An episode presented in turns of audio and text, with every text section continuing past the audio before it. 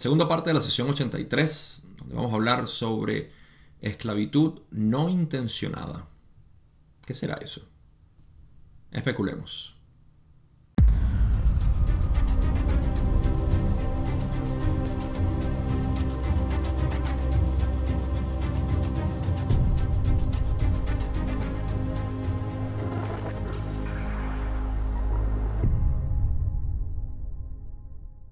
En el video anterior estuvimos hablando sobre condiciones antes del velo y precisamente hablando sobre lo que es un tema que a muchas personas le llaman bastante la atención, que es el proceso entre encarnaciones, cuando mueres, el proceso de revisión, programación y sanación. No en ese orden, por cierto, pero ese, ese proceso, cómo era antes del velo y luego del velo. Así que todos esos detalles están en el video pasado. Si no lo viste, tienes que ir a verlo para que tengas contexto sobre al menos la siguiente pregunta que voy a cubrir, porque está más o menos relacionada, no directamente, pero eh, algo, algo que sigue hablando sobre lo que es las condiciones antes del velo. Como ya estaba muy, pero muy interesado en lo que eran las condiciones antes del velo para, él decía, poder entender mejor la situación en nuestro, eh, en nuestro presente donde estamos en una condición velada, donde no hay conocimiento del inconsciente. Así que no hay mucha introducción, salvo recordar que esa es la dirección en la que veníamos hablando, eh, sobre todo esa parte que acabo de mencionar, que fue lo último que cubrimos, la importancia de la programación, mejor dicho, de, de revisión, el proceso de revisión entre encarnaciones cuando mueres y antes de encarnar otra vez y qué, efecto tenía eso. Así que vamos a pasar con la siguiente pregunta que continúa de la pregunta 7 que fue la última que dejamos. En la pregunta 8, Don dice, acabo de pensar en una analogía mientras decías eso. Estaba hablando sobre lo que era el proceso de revisión. En el sentido de que vuelo un avión y tengo pruebas en un simulador. Pero esta no es una gran prueba ya que sé que estamos atornillados al suelo y uno no se puede lastimar. Sin embargo, cuando en realidad estamos volando y acercándonos, aterrizando, etc., en el avión, aunque es lo mismo, es... Creo que es una mala analogía con respecto a lo que estaba sucediendo antes del vuelo. Dice Don. Conozco todas las condiciones en ambos casos y, sin embargo, no puedo interesarme demasiado en el trabajo del simulador, porque sé que está atornillado al suelo. Veo esto como las entidades anteriores al velo, sabiendo que estaban, y Don se ríe, atornilladas a la creación, por así decirlo, o parte de ella. ¿Es esta una analogía razonable? Rale dice, esto es bastante razonable aunque no se relaciona con la función de la revisión en la encarnación, sino que se relaciona con las diferentes experienciales antes y después del velo. Okay, eso se leyó un poco raro, pero sí se entiende. Diferencias experienciales. Ok, la analogía es un poco confusa. Si no la leen es un par de veces. Y sabiendo que Don también se estaba refiriendo era a la experiencia en espacio-tiempo. ¿Sí? Em, raro no menciona aquí, pero... Ah, ok, sí. No, no lo menciona. Eh, esto no es una experiencia luego de la muerte. Voy a refrescar un poco lo que significa este proceso de la experiencia después de la muerte. Antes o después del velo, después de la muerte o el cese del funcionamiento químico del cuerpo, lo que pasaba era que, eh, no, siempre pasa, mejor dicho, pasamos a un proceso de revisión. La intención de la revisión es poder analizar todo lo que sucedió, ver cómo fueron nuestros comportamientos. Esto lo hice, lo expliqué todo en el video pasado con más detalles, pero para refrescar este proceso, para luego planificar la próxima encarnación y con el objetivo, ya sea en cuarta, quinta, en tercera, donde fuera, eh, planificar la próxima encarnación y en esencia tener experiencias novedosas a través de esa nueva configuración mental, siempre con el propósito de lo que llamamos evolución espiritual, que no es más que la disolución de esta mente que se siente separada en tercera, cuarta, quinta o sexta. Existen siempre separaciones en cada una de las densidades. Esto es un detalle que a los que a veces estudian la ley del 1 y continúan en esa sensación únicamente de que tercera densidad es lo peor y que salir de aquí es entrar en la unidad, eso no es cierto. Cuarta, quinta y sexta densidad también están separadas. Si está manifestado, está separado de la infinidad, de la unidad. Diferentes experiencias, claro que sí. Eh, la sensación de separación es más fuerte aquí en tercera densidad, por supuesto, pero sigue siendo separación. Así que en ese proceso de revisión, antes y después del velo se hacía lo mismo. ¿Ok? Y era necesario para poder programar las próximas experiencias en la densidad que fuera. Y que se pudiera, por supuesto. Porque si tienes que repetir tercera densidad, tienes que repetir. Si tienes que subir a cuarta densidad porque tercera densidad ya no te sirve, pues subes a cuarta densidad, etc. Es como una escuela. ¿Ok? Y el final de la escuela es darte cuenta que no necesitabas la escuela. Nunca la necesitaste. Eh, pero igual queremos pasar por la escuela porque nos encanta aprender. Ok. Entonces, eh, básicamente le, recuerda, bueno, mira, tu, tu analogía no tiene nada que ver con esto, pero es correcta. Eh, no tiene nada que ver con la revisión. ¿sí? No se relaciona con la función de la revisión en la encarnación, sino que se relaciona con las diferencias experienciales antes y después del velo. ¿Cuál fue la analogía de Don? Hablando de que, por cierto, si no sabían, Don era un piloto de aviones en una aerolínea que creo que se llamaba eh, Aerolínea South Airlines o algo así. Y él pilotaba ah, aviones. Por supuesto tenía experiencia de cómo era un simulador, donde estabas atornillado al piso y podías chocar el avión si querías para probar. Y él compara eso con lo que era eh, tercera densidad antes del velo, donde no había, no había peligro. La, experiencia era idéntica, pero no había peligro, sabíamos que no había peligro y por ende no te podías invertir tanto en la experiencia. Mientras que ahora tú juras que estás volando un avión de verdad, pero estás en el simulador. Solamente que el simulador es, es, muy, es muy vívido, es muy realista. Y si eso te parece absurdo, nota que la tendencia del ser humano ahorita es a querer vivir experiencias ilusorias. ¿Okay? Nosotros decimos, los místicos dicen, esto es una ilusión. Y todo el mundo, esto es una realidad, es física, es materia pura, mira, tenemos pruebas científicas. Ok.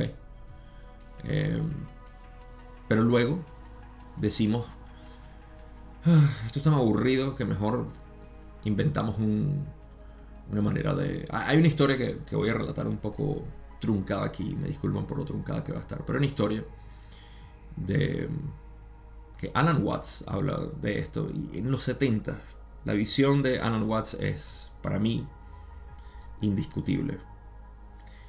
Y eso es lo que sucede cuando tú puedes ver la realidad por lo que es. Por eso que a veces decimos, ¿cómo nuestros ancestros supieron que justamente en esta época iba a haber un despertar masivo? La visión depende de tu capacidad de estar unido con la realidad y entender los procesos de la realidad. Pero bueno, eh, la historia es esta. Nosotros queremos preservar, queremos vivir nuestras memorias. Entonces hace tiempo empezamos a hacer eh, retratos de personas. Voy a acelerar esta historia. Los retratos se convirtieron más adelante en tecnología que podíamos ahora. Bueno, primero los pintores se volvieron cada vez más hábiles en hacer realmente un autorretrato de la persona, o no un autorretrato, un portarretrato de las personas. Y esto después con la tecnología, fotos, y las fotos llevó a videos, y los videos llevó a la capacidad ahora de poder interactuar con los videos a través de la tecnología. Y esta tecnología ahora no es suficiente y queremos seguir experimentando esta visión ilusoria de lo que no es, pero que nos da la experiencia. Y entonces ahora desarrollamos realidad virtual y en la realidad virtual ahora queremos tocar porque no es suficiente ver sino tocar, así que vamos a desarrollar guantes y todo esto para sumergirnos cada vez más en la realidad virtual y poder tocar y sentir, pero no es suficiente si no creo que hay un riesgo y al final voy a sentir que si no siento que hay un riesgo, no es lo suficientemente interesante. Así que quiero que esta realidad virtual me dé sensaciones, sabores, todo. Y eventualmente vas a estar tan sumergido que vas a decir, quiero olvidarme de que yo existo como ser humano y meterme en esta realidad virtual y vivir como que si yo fuera una entidad independiente. Y en ese momento has llegado a la misma situación que estás ahorita, en tu imaginación, creyendo que eres un ser separado. Pero en el fondo estás tú, la conciencia pura, sabiendo que Simplemente estás teniendo otra experiencia. Así que todo esto, en esencia, es el deseo humano de conocerse a sí mismo y de replicar aquello que es, de manera inconsciente, al menos en nuestra sociedad. Porque es tan absurdo que queramos vivir una realidad virtual cuando tenemos una realidad real. Ah, pero estamos empujados hacia eso porque creemos que ahí es donde vamos a encontrar la felicidad. Voy a elaborar un poco también sobre una idea sobre esto, porque ahorita en el 2023 lo único que se habla es de inteligencia artificial. Y recientemente vi un video donde un filósofo hablaba de lo que es potencialmente el futuro de la realidad, eh, de la inteligencia artificial sustituyendo a los seres humanos. Voy a hablar un poco de eso más adelante, pero vamos a pasar a la próxima pregunta. Pregunta 9, Don dice, ahora, antes del velo, una entidad sería consciente de que estaba experimentando una enfermedad. Como ejemplo, si conoces de un caso, ¿podrías decirme una enfermedad que una entidad podría experimentar antes del velo y cómo reaccionaría ante esto y pensaría en ello y qué efecto tendría sobre él en un sentido total? ¿Podrías darme un ejemplo, por favor? Raleigh dice, dado que el universo está compuesto por una serie infinita de entidades, también hay una infinidad de respuestas a los estímulos. Si observan a sus pueblos, descubrirán respuestas muy variadas a la misma distorsión hacia la enfermedad. En consecuencia, no podemos responder a tu consulta con la esperanza de hacer afirmaciones verdaderas, ya que las generalizaciones excesivas requeridas son demasiado amplias. Y estas generalizaciones son, primero que nada, esta pregunta y respuesta está muy vacía en el sentido de que no hay nada que, elaborar de aquí, sino destacar que lo que Don quería saber era cuál era la experiencia o reacción de una entidad hacia la enfermedad antes del velo. Y Rale dice como que, bueno, no hay, no hay una manera de, decirte cómo una persona va a reaccionar porque es lo mismo que tú me preguntes ahorita, eh, cómo una persona reaccionaría hacia un río. No sé, depende de la persona. Así que no. Yo sé que lo que Don quería saber era como que, bueno, en contraste con cómo nosotros reaccionamos aquí con una enfermedad, antes lo veían así como que, ah, algo que ni pendiente. Así que raro nos da esa información. Pero yo sé que esa era la intención de Don. Eh, lo que nos dice simplemente es que no, no hay manera de poder decir cómo una entidad reaccionaría porque una persona al ver un río lo puede ver de manera hermosa, con miedo, con deseo de investigarlo, con, de diversión o cualquier otro tipo de reacción. Como podemos y dentro de las diferentes reacciones, cada quien reacciona de manera mucho más individual. Así que no tengo mucho que sacar aquí, simplemente de notar eso. Vamos a la otra pregunta. Pregunta 10, Don dice, ¿había alguna uniformidad o funciones similares en las sociedades u organizaciones sociales antes del velo? Raleigh dice, la tercera densidad es, por su propia esencia, social. Hay sociedades donde quiera que haya entidades conscientes de sí mismas y conscientes de los demás, y poseídas con la inteligencia adecuada para procesar información que indique los beneficios de la combinación comunitaria de energías. Las estructuras de la sociedad antes y después del velo eran diversas. Pequeña pausa aquí. Estamos cambiando un poco. Vamos a explorar ahorita lo que son las diferentes reacciones sociales que tuvimos antes del velo. No vamos a elaborar mucho con respecto a esto, pero vamos a entrar en este, en este tema de lo que es la tercera densidad social. Y antes del velo, un poco. Sí, creo que sí vamos a hablar un poco antes del velo. Ahora, Ra dice, y aquí podemos sacar muchas cosas que me gusta divagar. Lo primero es que la tercera densidad es, por su propia esencia, social. Para refrescar un poco, eh, lo que Ra explica en sesiones ah, mucho, mucho antes de esta, al principio de la canalización, la tercera densidad es una donde se, se diseña al ser humano o a la entidad de tercera densidad, se diseña de una manera en que sea dependiente de otras personas, de otros yo. Esa dependencia hace que naturalmente gravitemos hacia la sociedad. Creamos estas, estos grupos, ya sean nómadas o eh, dentro de una empalizada. Creamos grupos. Esa necesidad nosotros querer eh, tener conexión con otros es lo que hace que nosotros nos podamos polarizar. Ese es el diseño. ¿Sí? Así que la tercera densidad siempre va a llevar a eso. Antes del velo todavía existía, o digamos que era parte del diseño, y después del velo también. La necesidad de poder interactuar con otros va a ser completamente necesario. Ahora, hay sociedades donde quiera que haya entidades conscientes de sí mismas, en inglés dicen of self, del ser, y conscientes de otros seres. Pudiera traducir mejor esto. Pero también se entiende, conscientes de sí misma y de los demás, de otros yo. Con la inteligencia adecuada, es necesario tener una inteligencia adecuada, que es el cerebro humano, para procesar información que indique los beneficios de la combinación comunitaria de energías. En pocas palabras, no solamente eh, gravitar hacia otras personas y reconocer como, hey, yo existo y tú existes, sino suficiente inteligencia como para decir, un momento, si tú aguantas este palo aquí y yo le doy con este otro palo, entonces puede pasar algo. ¿okay? Gracias que tú me ayudas.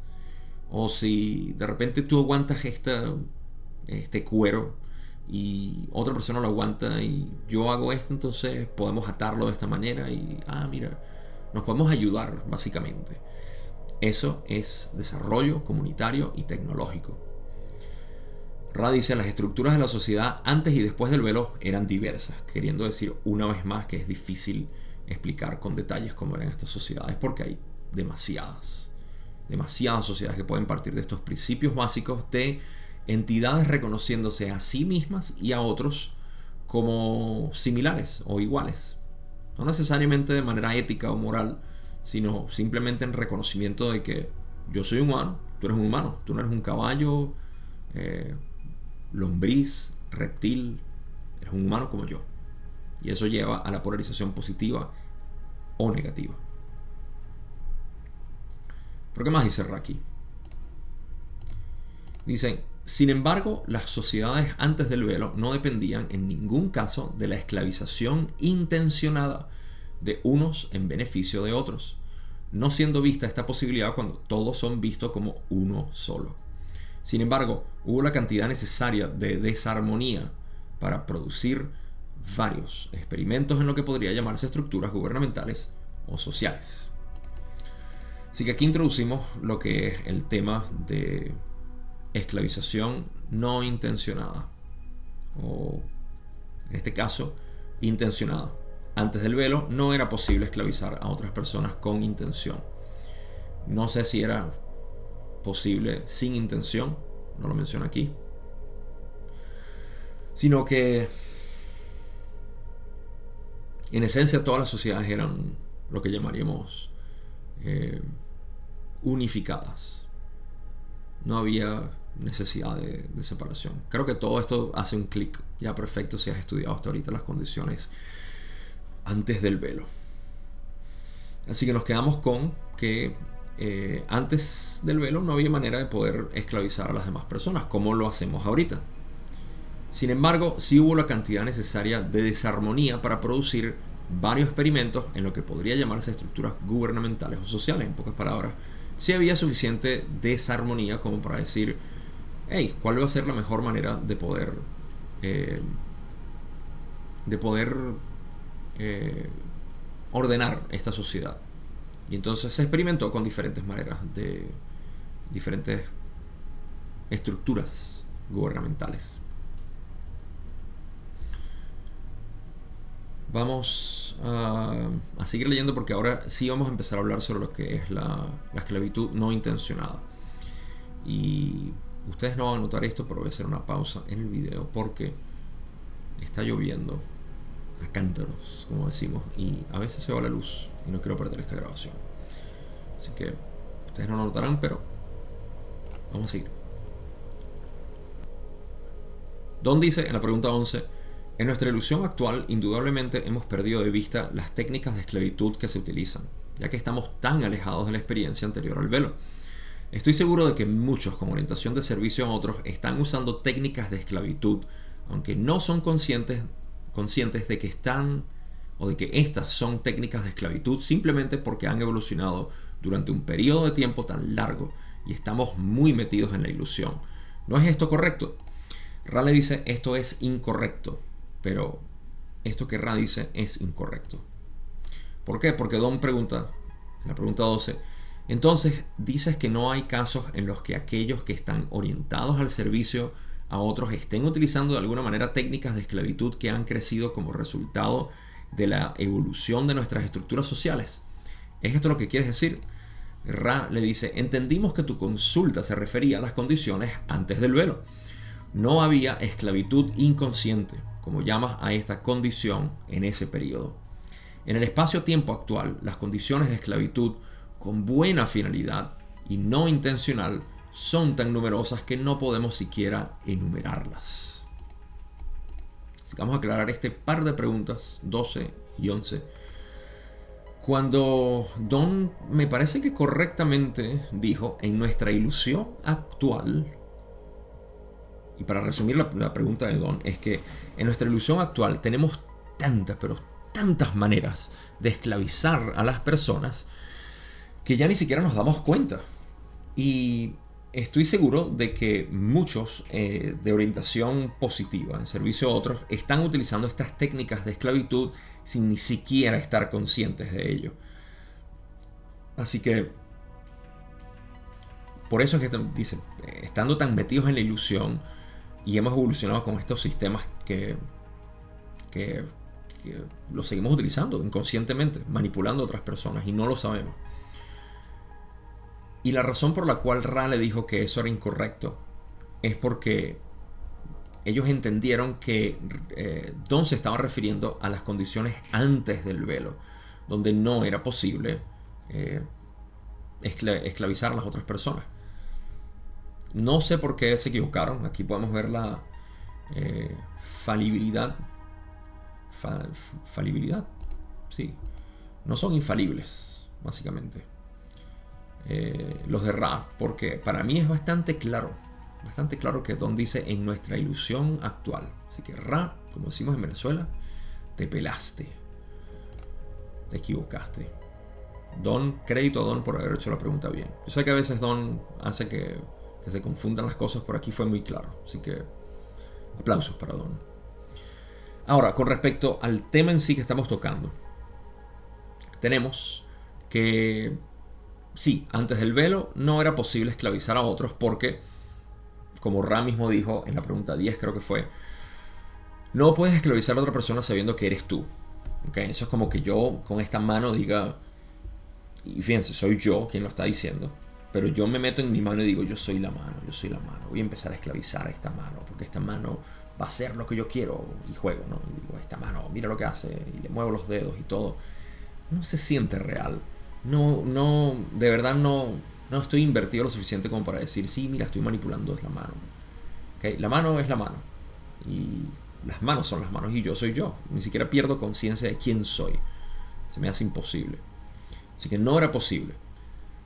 Pero en el espacio-tiempo actual, ¿ok? Ra dice, las condiciones de esclavitud con buena finalidad, o sea, te voy a esclavizar con buenas intenciones. Y eh, e incluso no intencional, te estoy esclavizando sin saberlo, son tan numerosas que no podemos siquiera enumerarlas.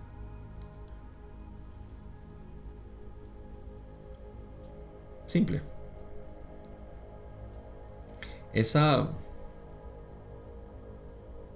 Eso que nosotros experimentamos aquí en tercera densidad como estructura social, sistema, por el cual servimos y creemos que estamos en un progreso evolutivo. En pocas palabras, yo evoluciono eh, preservando mi yo y eh, abusando a otros yo. Eso es lo que en esencia dice este sistema que hagamos. Y, nos entrenan para eso. ¿sí? Hay tantas, pero tantas maneras de hacer eso de manera inconsciente que Ra no puede enumerarlas. Y, y, es obvio, no hay manera de enumerar eso. Simplemente, así como no hay maneras de enumerar las, las reacciones que nosotros podemos tender hacia un río o el, ejemplo que Don dio, eh, o quería saber con respecto a la enfermedad. Ra dice que es lo mismo con nuestra manera de, poder eh, esclavizar a otros. Así que tenemos que definir qué significa esclavitud. Esclavitud es el uso de otra persona para el beneficio propio. Vamos a definirlo así. Hay una esclavitud directa, la cual compro esclavos humanos, se venden como que si fueran dispositivos, pudiéramos decir ahorita. Antes eran ganado, ganado que tú tenías. Así como tenías ganado y tenías eh, cosechas, tenías también eh, un manojo de esclavos que hacían lo que tú pidieras. Y se aguantaban todo lo que tú quisieras porque eran tu propiedad. Comprabas y vendías esclavos.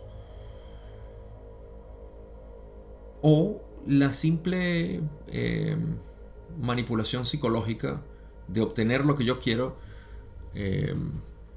al mantenerte convencido. De una u otra manera. Esto puede ser una relación íntima o una relación de trabajo o eh, profesional, como quieran. Así que de eso se trata la esclavitud. Punto. Vamos a terminar de definirla ahí. Es nuestra capacidad de poder utilizar a otras personas para beneficio propio. Utilizar. No beneficiarse de lo que otras personas hacen. Eso es diferente. Porque todos nos beneficiamos obviamente de lo que los demás hacen. Pero es utilizar a la persona adrede, a propósito, con intención y a veces sin intención. Pocas palabras. No fue mi intención querer esclavizarte, pero te, lo estoy haciendo. Y voy a dar unos ejemplos para eso. Pero al menos vamos a empezar por ahí. Vamos a reconocer que eh, existen, como Ra dice, con buena finalidad. En pocas palabras, esto va a ser por tu bien, que te voy a esclavizar. Y la otra es, mira, ni cuenta me estoy dando que te estoy esclavizando. ¿Ok? Dos maneras. Vamos a ir explorando lo que Ra dice. De hecho, es Don quien pregunta en la pregunta 13. Entonces, para una entidad orientada al servicio a otros en este momento, la meditación sobre la naturaleza de estas formas poco esperadas de esclavitud podría ser productiva en la polarización, me parece. ¿Estoy en lo correcto? Y Ra le dice, tienes toda la razón. Porque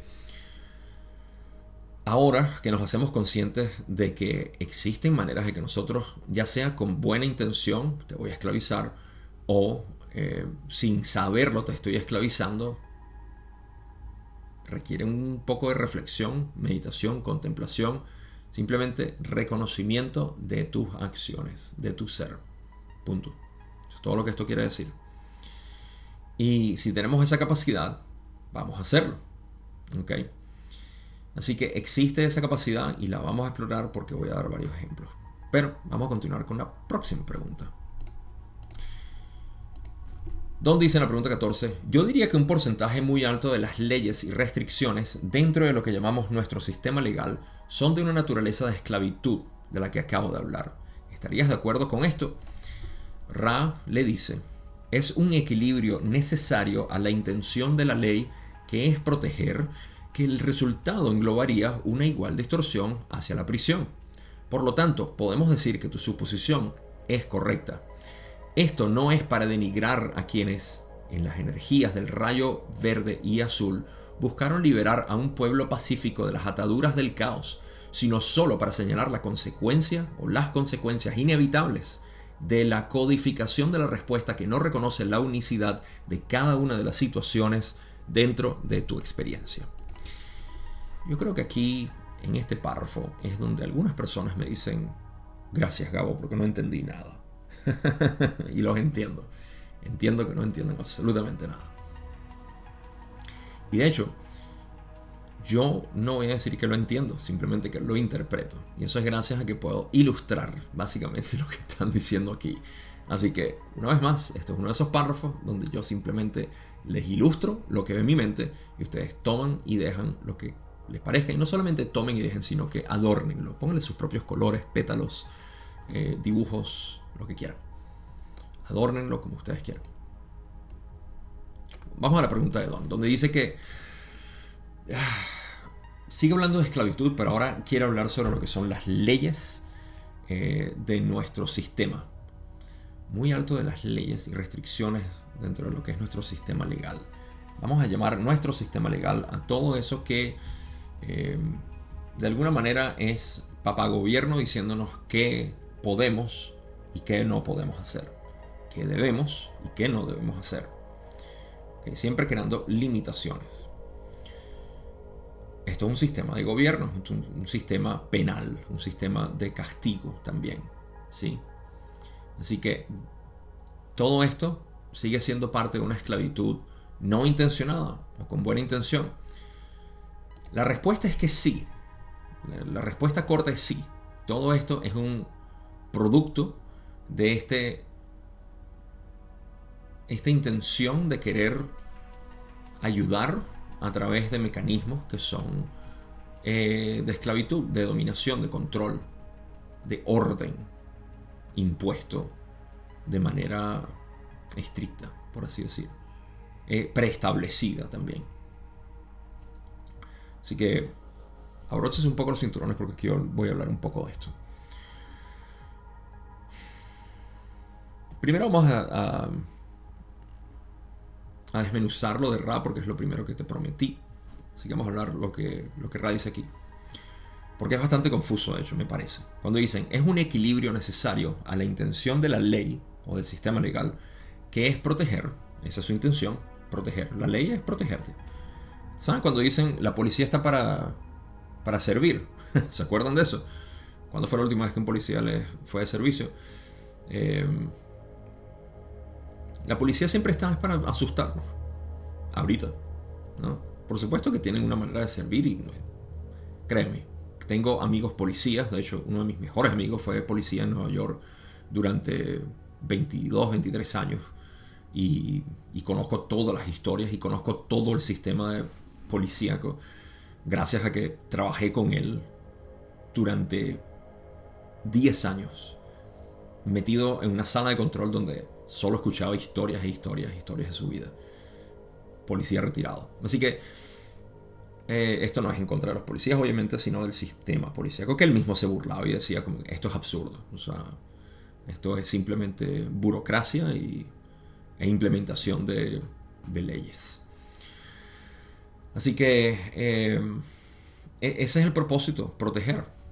O, adivina qué, la prisión es para tu propio bien no para el beneficio monetario.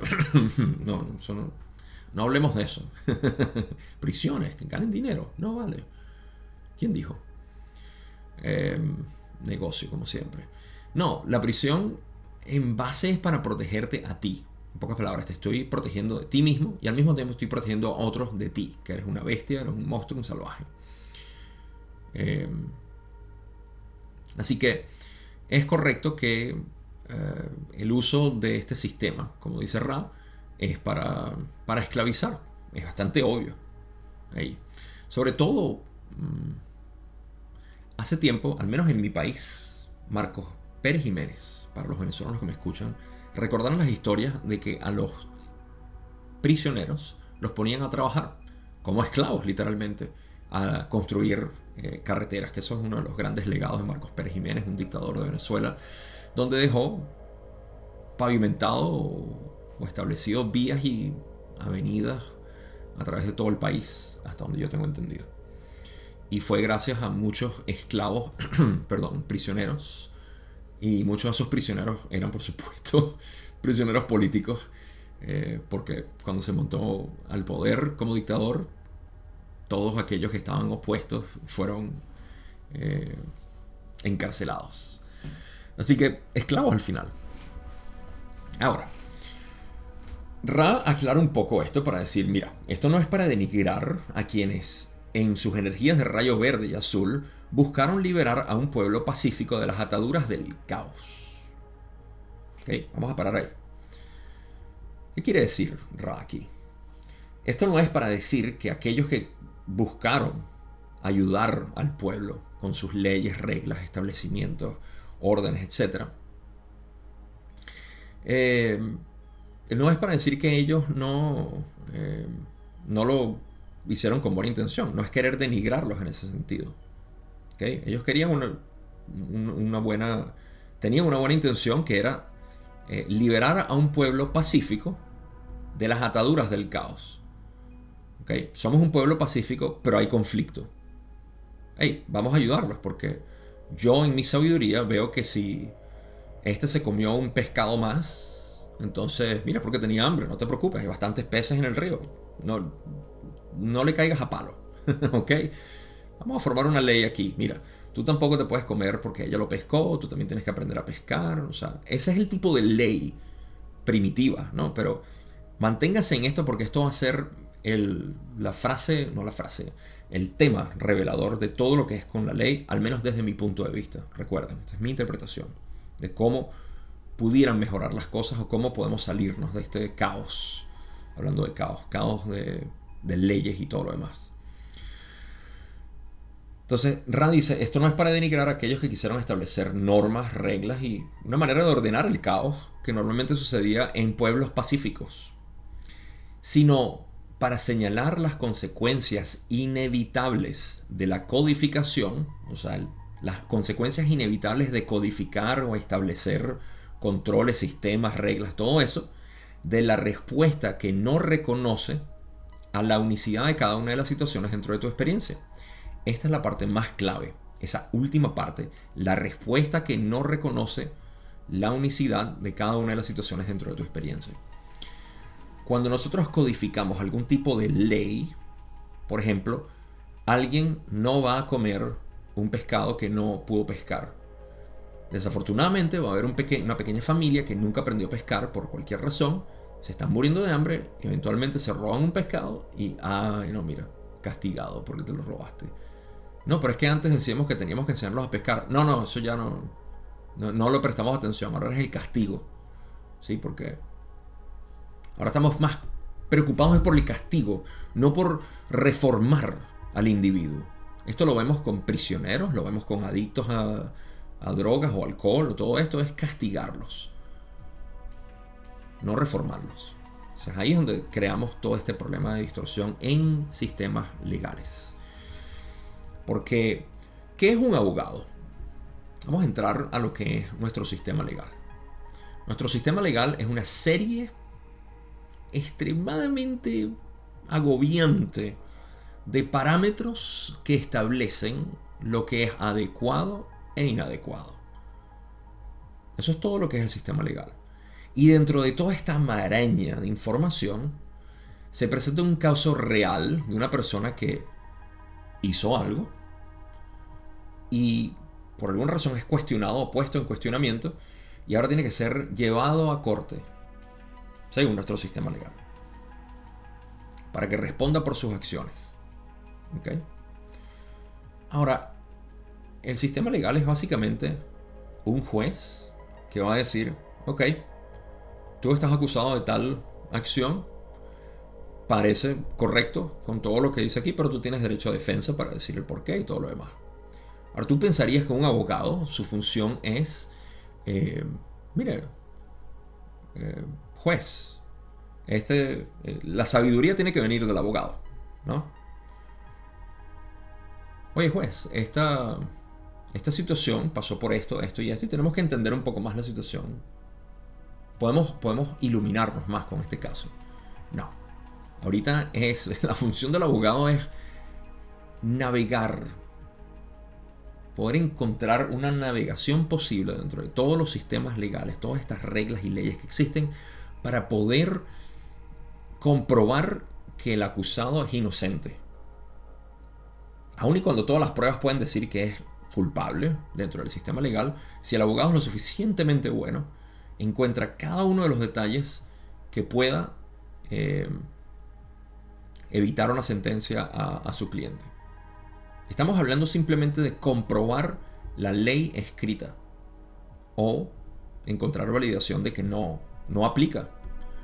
Por el otro lado, si tú no tienes un buen abogado, entonces no solamente existe el potencial de que una persona que realmente cometió una acción indebida y que debería pasar por reforma, no pase, y con reforma no quiero decir prisión, voy a entrar a eso en un momento, sino que por el otro lado, mira, el sistema legal es que, a ver, la imponencia de estos abogados contra ti, todos estos abogados a encontrar la mejor interpretación de la ley para culparte, y no tienes nada que hacer, porque no tienes suficiente esto pasa a menudo, constantemente. Es una guerra de abogados, a ver quién es el mejor.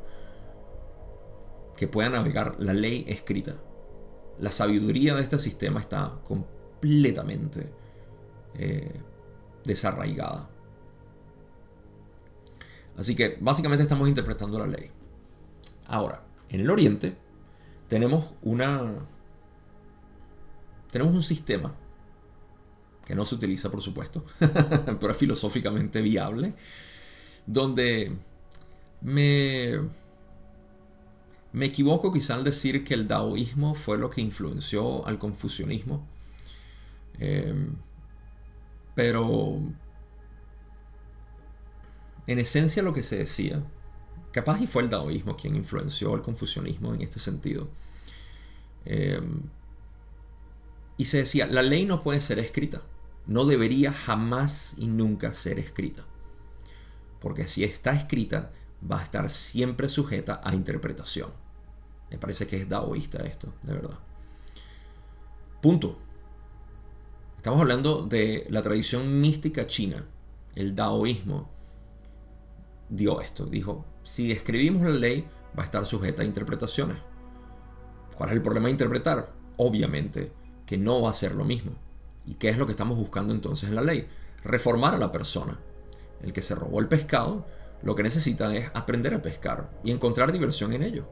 O, mira, tengo miedo al agua, o no me gusta matar los peces, o lo que sea. Ah, bueno, encontramos otra manera con la, la cual tú puedas colaborar. Y entonces, al que le gusta pescar, mira, no tiene por qué crear zapatos. ¿A ti te gusta trabajar el cuero? Bueno, mira, todo listo, no hay problema. Trabajos comunales. Eh, tenemos el sistema legal completamente desvirtuado. Y eso simplemente porque escribimos la ley y dijimos, esto debe ser así. Y todo el que se equivoque paga la consecuencia.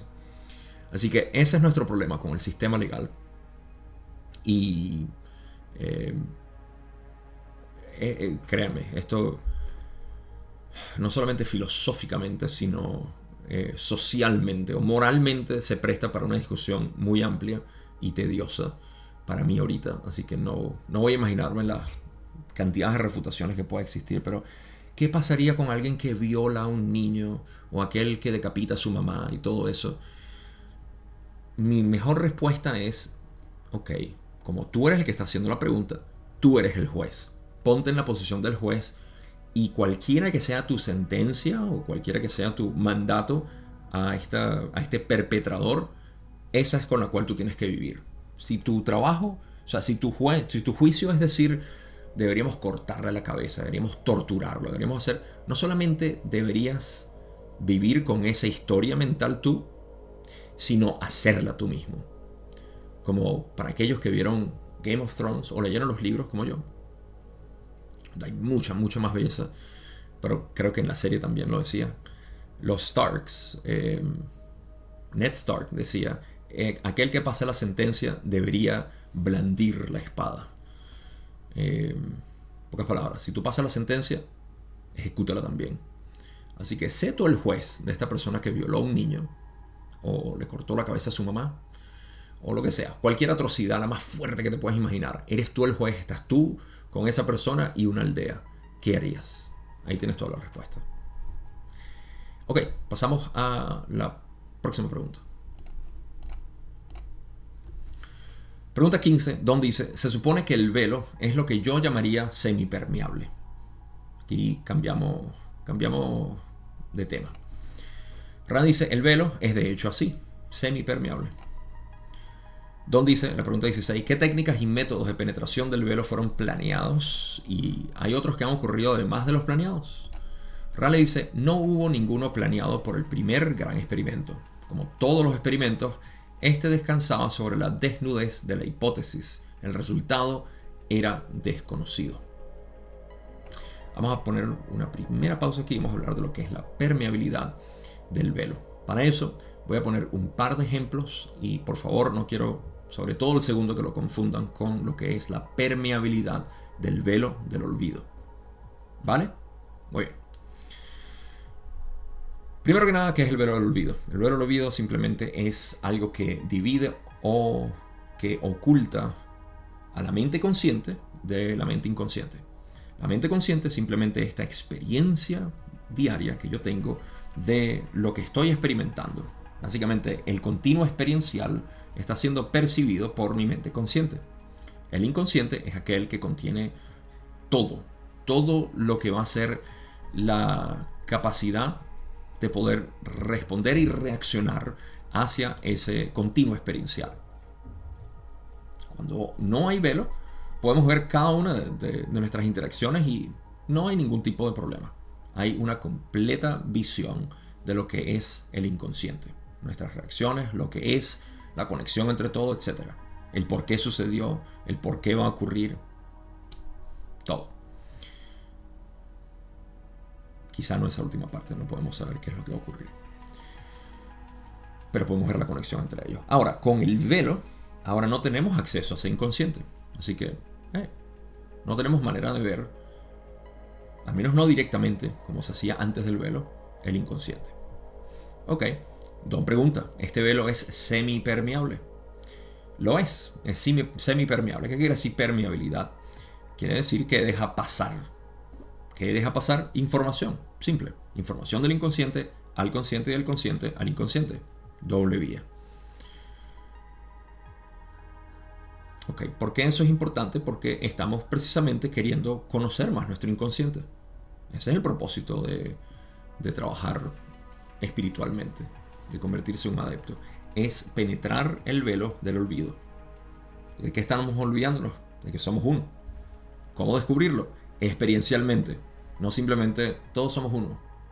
Repetir este mantra mil veces. Puede que, puede que sirva, puede que funcione. Ah, pero yo lo encuentro un poco ineficiente y frustrante para algunas personas. Es decir, pero es que si yo sé que todos somos uno, ¿por qué sigo poniéndome bravo cuando me, se me ensucian los zapatos? ¿O por qué cuando no tengo cervezas en la casa me molesto?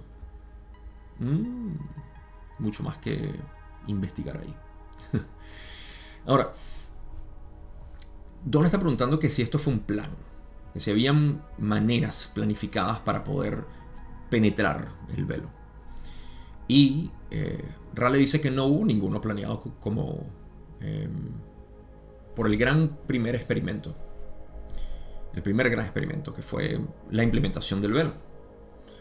Como todos los experimentos, este descansaba sobre la desnudez de la hipótesis. El resultado era desconocido. ¿Cómo vamos a penetrar el velo? En pocas palabras, si yo me olvido de quién soy, ¿cómo lo voy a recordar? No lo sé, no puedo saberlo. Porque si no, no lo olvidara.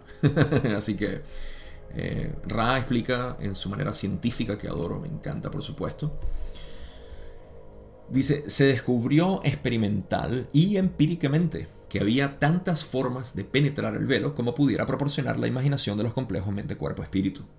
El deseo de los complejos mente-cuerpo-espíritu de saber lo que era desconocido atrajo hacia ellos la actividad de soñar y la apertura gradual al buscador de todos los mecanismos de equilibrio que conducen a la aptitud y la comunicación con los maestros aprendices que podrían traspasar este velo perfecto, este párrafo está brilla por sí mismo. Ok. Una vez que fue establecido, implementado el velo, se descubrió de manera experimental el creador. No fueron entidades a pesar de que el creador se manifiesta como entidades, pero es el mismo creador quien se da cuenta experimental y empíricamente que había tantas formas de penetrar el velo como pudiera proporcionar la imaginación. Mientras más maneras pudieras imaginarte, más maneras pudieras penetrar el velo.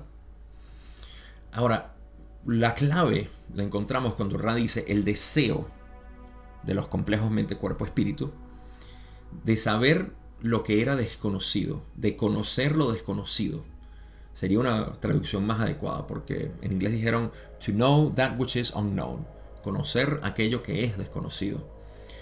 De saber lo que era desconocido, ese interés, ese deseo, atrajo hacia ellos la actividad de soñar y la apertura gradual al buscador de todos los mecanismos de equilibrio. Aquí es donde estamos hablando del mecanismo del sueño en tercera densidad con velo. Nuestra experiencia actual atrajo la experiencia de soñar. Soñar tiene como función contacto con el inconsciente, comunicación con el inconsciente, eh, destilación del ser superior. Todo esto es parte de lo que es la actividad de soñar. Y también este deseo atrajo la, o la apertura, abrió la, al buscador este proceso gradual de entender los mecanismos de equilibrio que conducen a la aptitud y la comunicación con los maestros aprendices que podrían traspasar este velo. En pocas palabras, yo utilizo la palabra buscador muchísimo porque para mí representa a todos ustedes que están en este proceso de búsqueda. ¿okay? Y, y si ya has encontrado lo que estabas buscando, ya no eres un buscador, por cierto. Ya eres un encontrador o alguien que encontró. Y lo que estás haciendo es viviendo. ¿okay? Pero mientras existan dudas en ti de lo que es el ser separado y cómo lidiar con esta, es porque todavía estás buscando y no te has encontrado. El buscador busca el uno. Ese uno eres tú. ¿Okay? Por ende, si estás buscando y no sabes que lo que estás buscando es a ti mismo, y todavía si sabes que te estás buscando a ti mismo, no te has encontrado, todavía estás en la búsqueda, por supuesto. Así que este es el proceso del buscador que, em, que se abre a lo que es la apertura gradual. No tiene por qué ser gradual. Hay personas como Eckhart Tolle, eh, Ramana Maharshi y otros que han tenido un despertar de súbito. Y esto se escapa dentro de, lo que es el alcance de este video. Pero esa es, la, eh, esa es la alternativa también. No es muy común, es muy, pero muy poco probable que esto ocurra, pero llega a ocurrir. Y sin embargo, aquellos que, eh, que estamos en, este proceso de, disfrutar la creación de una manera gradual, eh, tenemos estas experiencias graduales como buscadores. Ahora, la, ¿qué es lo que hace? Bueno, ¿cuáles son los, mecanismos? Vamos a hablar de los mecanismos de equilibrio que conducen a la aptitud y la comunicación. Eh, no sé si aquí debería haber una coma, porque es la apertura gradual al buscador de todos los mecanismos de equilibrio que conducen a la aptitud. Eh, esta palabra es en, inglés, pregunta 16, adepthood. Uh, sí. Sí, aquellos mecanismos que conducen, mecanismos de equilibrio. Cuando hablamos de mecanismos de equilibrio, eh, voy a mencionar unos cuantos. Equilibrios de centros energéticos es una manera de hablar de ellos.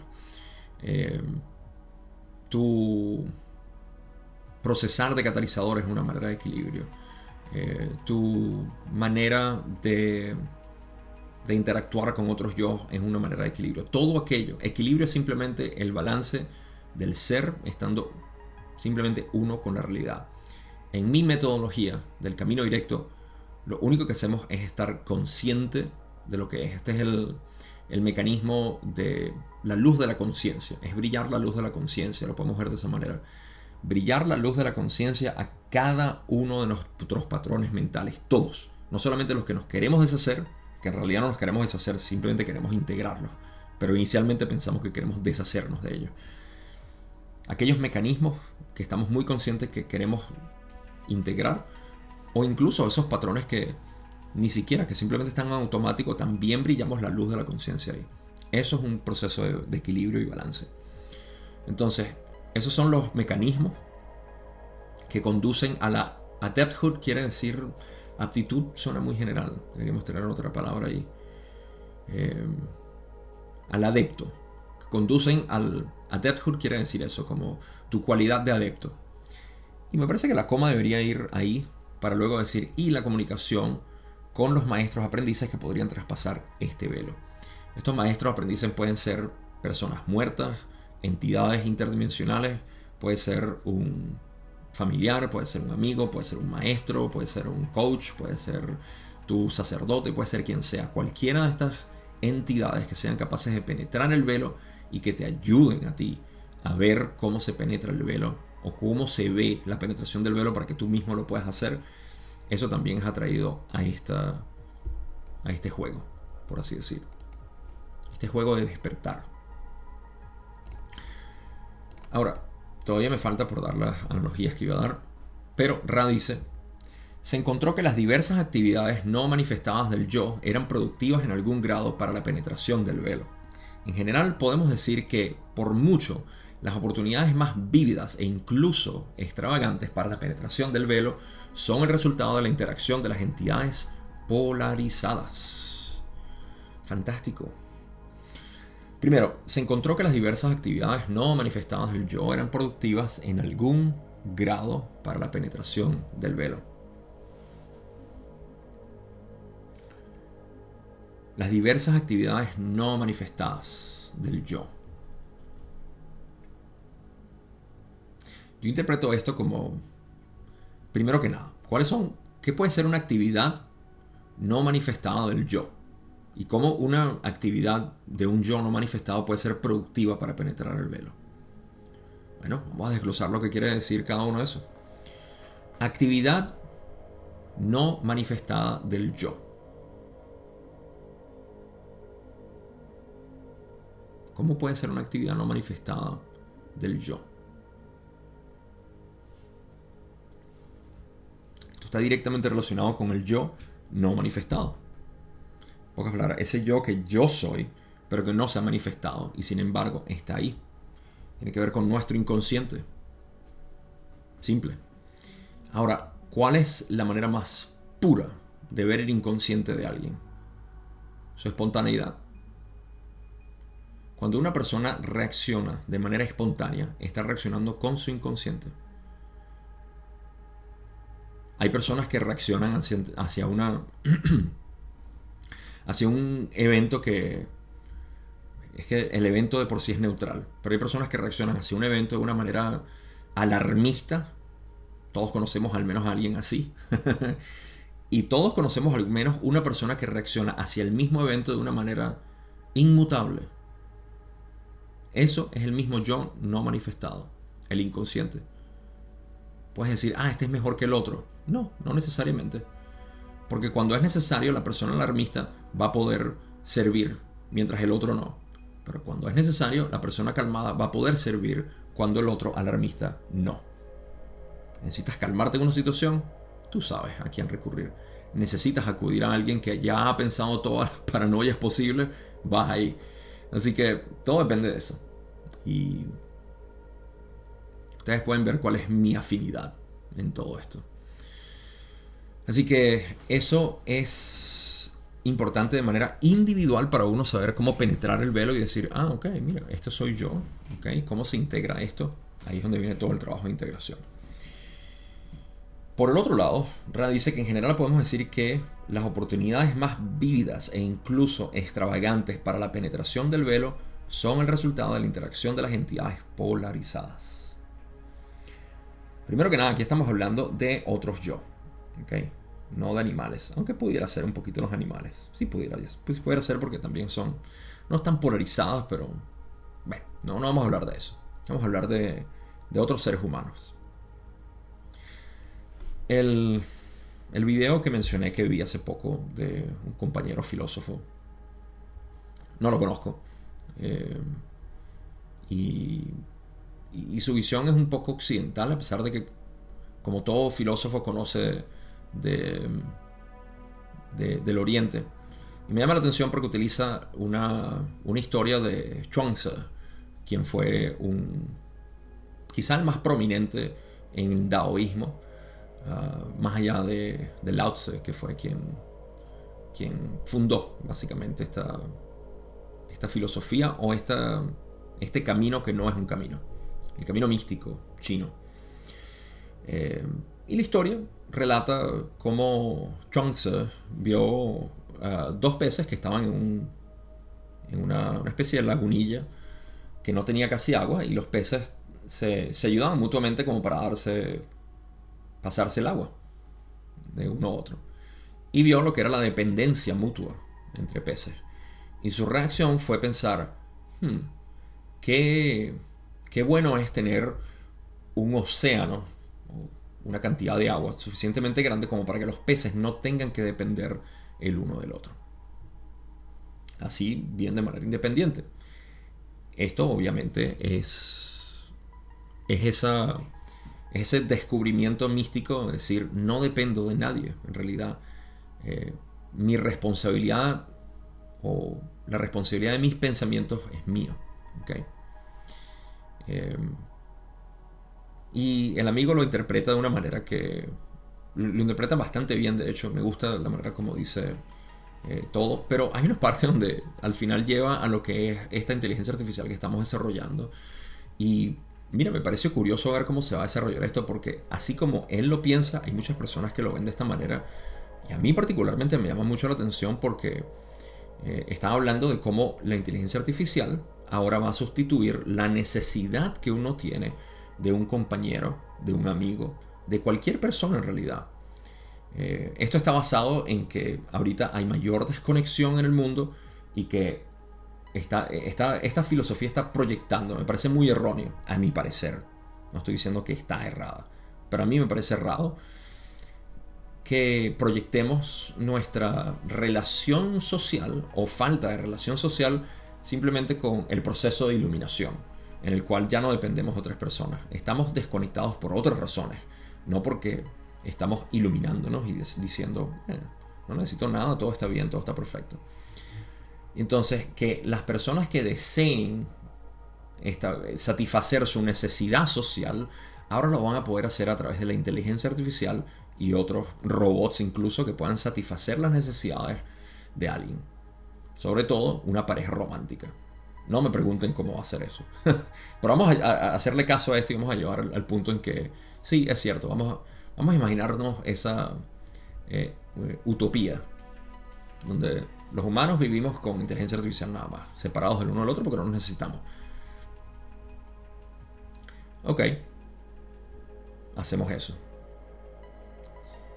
Ah, pero falta algo fundamental aquí.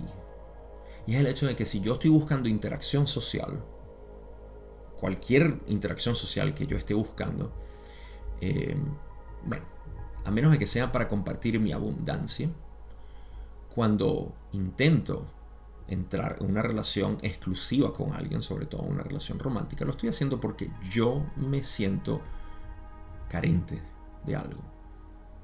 Esa carencia la encuentro en la otra persona que me la refleja. Y digo, contigo me siento completo. Pero la razón por la cual yo me siento completo es por una falsedad. Y es el hecho de que yo, la falsedad, la ilusión es que yo estoy incompleto. Y mi relación contigo es porque tú me completas. Eso es falso. Sin embargo, eso es lo, ese es el engancho. ¿sí? Ese es el, el anzuelo. Te agarra y dices, es que me siento muy completo contigo metafísica y psicológicamente esto simplemente conlleva, o debería conllevar, la mayoría de las relaciones no lleva a esto, a que la persona o las personas, obviamente las dos involucradas, se den cuenta de que yo no te necesito en realidad, tú no me completas a mí, yo estoy completo. Así que ambos podemos darnos cuenta de eso porque yo te ayudo a ti, tú me ayudas a mí a ver cuáles son mis carencias, por qué yo lloro cuando tú no estás, ¿Por qué te necesito que me hagas esto y quiero que... Ah, porque es que mi mamá y ahora yo veo a mi mamá en ti, mi papá y mi tío y mi familia, etc. Toda esa configuración mental ahora es percibida en la relación mutua. Esto no va a existir en la inteligencia artificial porque, adivina qué, tú la vas a programar como tú quieres que sea. En pocas palabras, para que complemente todo lo que tú todavía te sientes carente y vas a seguir siendo un ignorante de tu propia realidad, que es completitud, unidad y carencia. Es la, carencia que tienes, es la carencia de necesidad de tener a otro, si lo puedo jugar así. así que ese es el propósito de una relación y no está presente en esta filosofía. Así que yo difiero educadamente con esa interpretación. Siempre dispuesto a, elaborar un poco más. Entonces, Ranos dice aquí básicamente lo mismo. Dice que para penetrar el velo, acuérdense, penetrar el velo, iluminación, hmm, relacionados completamente. Porque penetrar el velo es penetrar el velo del olvido. Que olvide que soy uno, que no necesito a nadie, que estoy todo bien. Penetrar el velo es hacer eso y las oportunidades más vívidas e incluso extravagantes para la penetración del velo son el resultado de la interacción de las entidades polarizadas. Tendríamos que esperar a que la inteligencia artificial eh, cobre conciencia de sí misma y en ese momento ya deja de ser inteligencia artificial, va a ser inteligencia del creador. Así que lo siento, de una u otra manera no te escapas de, del creador. Lo lamento. Ok, pasemos a las últimas preguntas que tengo aquí, porque ya estamos pasados. Don dice en la pregunta 17, ¿podrías ampliar lo que quieres decir con esa interacción de entidades polarizadas para penetrar el velo? Ra dice, señalaremos dos elementos a descartar, mejor dicho, a destacar. Repito, señalaremos dos elementos a destacar. El primero es el potencial extremo de polarización en la relación de dos entidades polarizadas que se han embarcado en el camino de servicio a otros o, en algunos pocos casos, el camino del servicio al yo. En segundo lugar, notaríamos ese efecto que hemos aprendido a llamar el efecto de duplicación. Aquellos de ideas afines que juntos busquen encontrarán mucho más seguramente. Parece una manera hermosa de poder terminar este proceso, sobre todo hablando de lo que es la esclavitud. La esclavitud. Em, que prometí que iba a dar algunos ejemplos y no los di. Así que voy a concluir con eso también. Quédate para las conclusiones porque va a ser muy completo con todo lo que hablamos. Pero para finalizar aquí voy a tocar dos temas y luego pasar a la conclusión. El primero es lo que Ra dice, que el potencial, eh, el, es un el potencial extremo, lo dicen. Es el potencial extremo de polarización. El primero es el potencial extremo de polarización en la relación de dos entidades polarizadas que están básicamente en el mismo camino, ya sea en servicio a otros o servicio al yo. Así que Esto es porque Ra al final dijo, la pregunta de Don es relacionada a lo que Ra dice de las experiencias o oportunidades más vívidas o, extravagantes eh, para la penetración del velo son el resultado de la interacción de las entidades polarizadas. Así que dos entidades polarizadas de la misma manera van a poder ayudarse mutuamente enorme, pero enormemente, es lo que está diciendo Ra aquí al principio, es un potencial extremo de polarización ya sea en el, en el camino positivo o en el negativo, lo cual es muy escaso por lo que veo que dice Ra. En algunos pocos casos, el camino negativo. Así que, ¿qué significa esto? Bueno, tener a alguien en tu vida que esté polarizado de la misma manera que tú.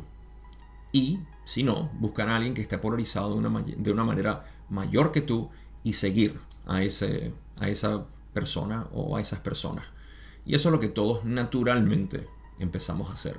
Encontramos a alguien que decimos, ah, esta persona, esta persona está más polarizada en el camino de servicio a otros, que es mi camino, y aparte tengo afinidad con esta persona. Quiero hacer referencia eh, a lo que son las posibilidades de esto. Esto puede ser a través de un maestro, puede ser a través de un familiar, puede ser a través de un amigo, de una pareja, de quien sea de manera directa o indirecta. Lo importante es que, eh, de hecho, no pudiera decir de, manera indirecta, me corrijo. Eh, eso... Si no, no estoy seguro. Relación de dos entidades. que tiene que haber una relación, no puede ser indirecto. Así que tiene que ser con alguien. Definitivamente. Pero ese, es una... Y de hecho, esto demuestra lo que es la relación maestro-estudiante.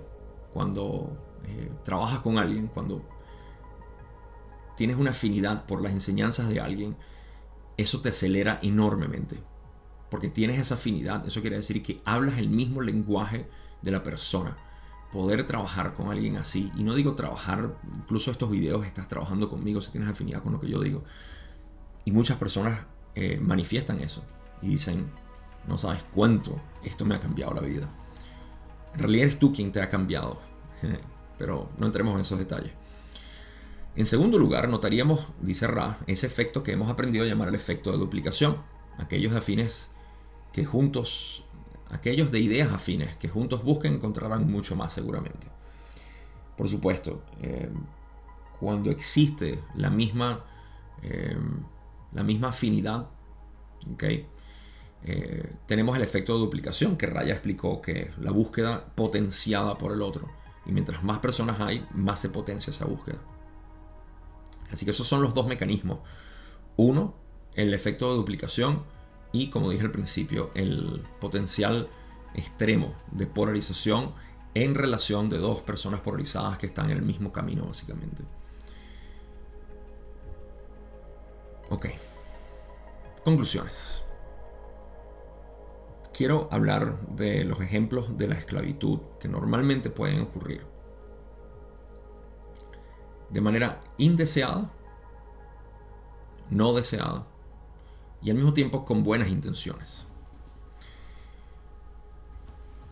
Si podemos definir la esclavitud entonces como una manera de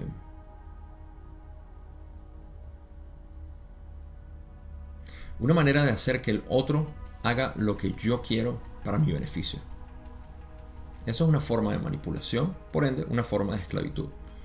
Pero claro, esclavitud es ser dueño de alguien y todo eso. Ok, esa es una manera extrema de hablar de lo que es esclavitud.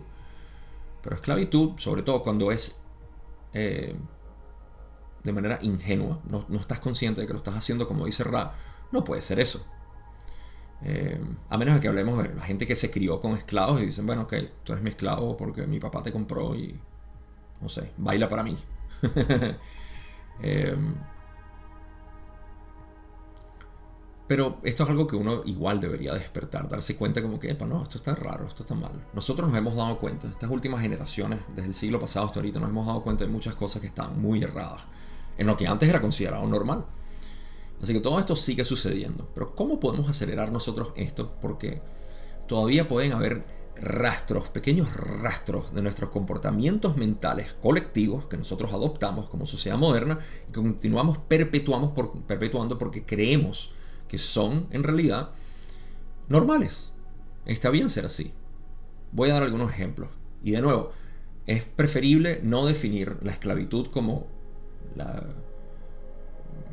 la propiedad de un ser humano, sino también de manipular a otras personas para que hagan lo que nosotros deseamos.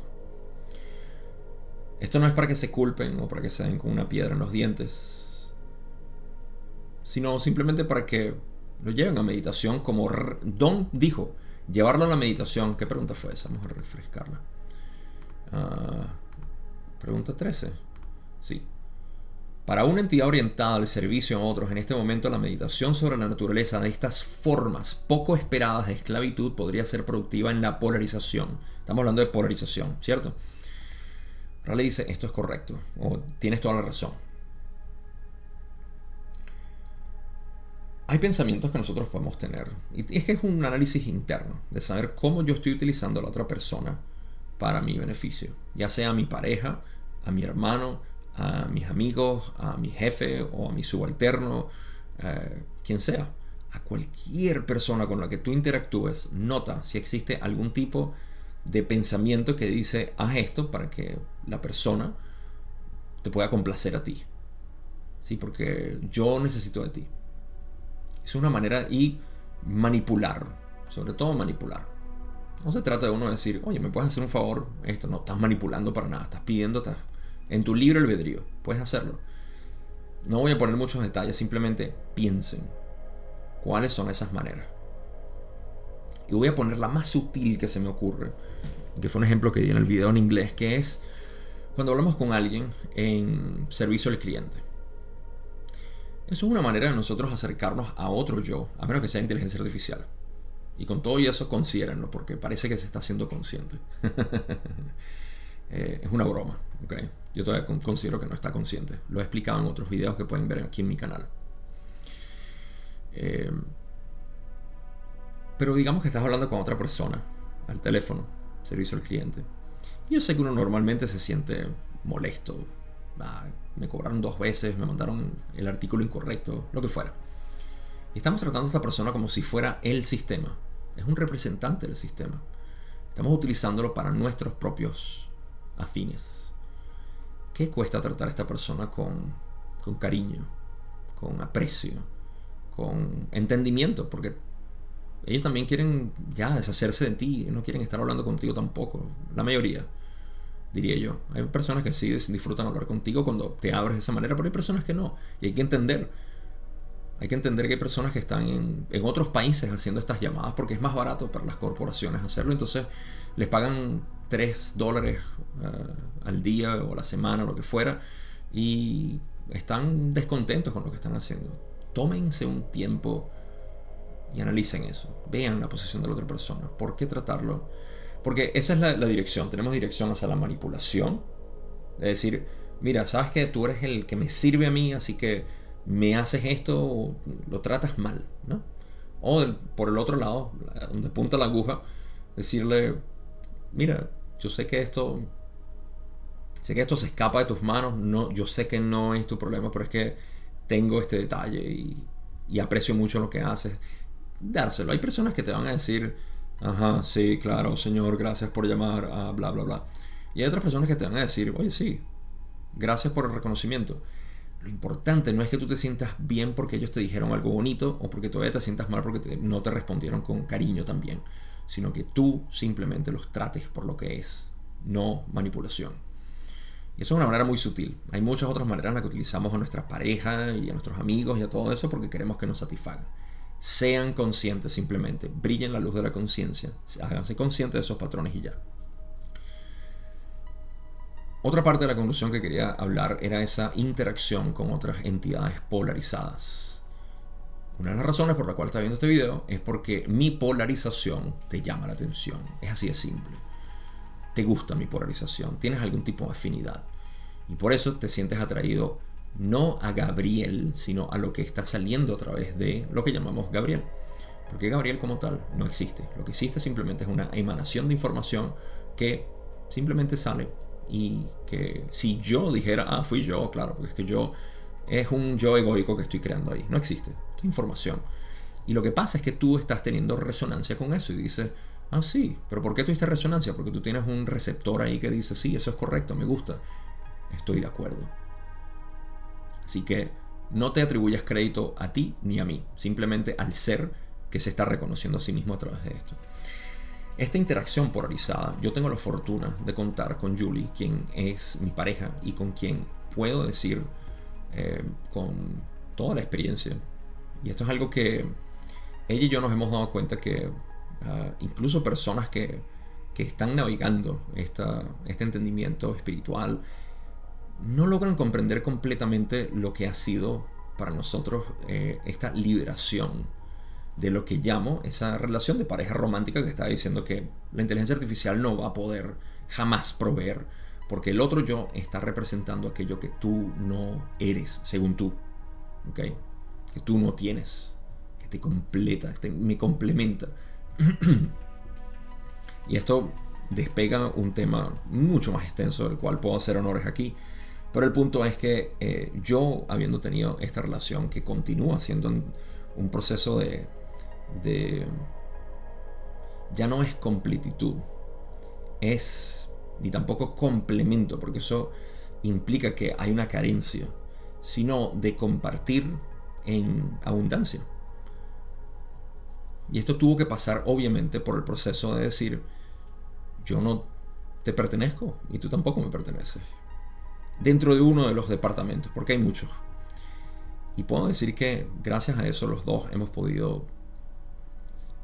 No tengo manera de medir nuestra polarización, pero nuestra armonía entre nosotros mismos y por consecuencia con otras personas es muy, muy obvio.